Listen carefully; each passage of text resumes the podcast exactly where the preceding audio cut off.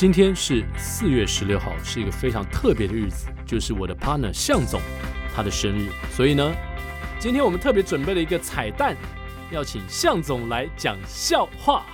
有一天，乌龟跟瓜牛呢就出了车祸了。那交通警察来到现场处理事故了，然后就问一下发生什么事情。交通警察是乌龟还是？没有，另一个动物。然后来，哎，请问一下，当时到底发生了什么事？然后乌龟跟蜗牛就个别讲话了，他们讲的内容大致上一样的，他们就说。当时一切发生的太快，啊，还来不及张开眼睛，两个就撞上了。等一下，他们会快吗？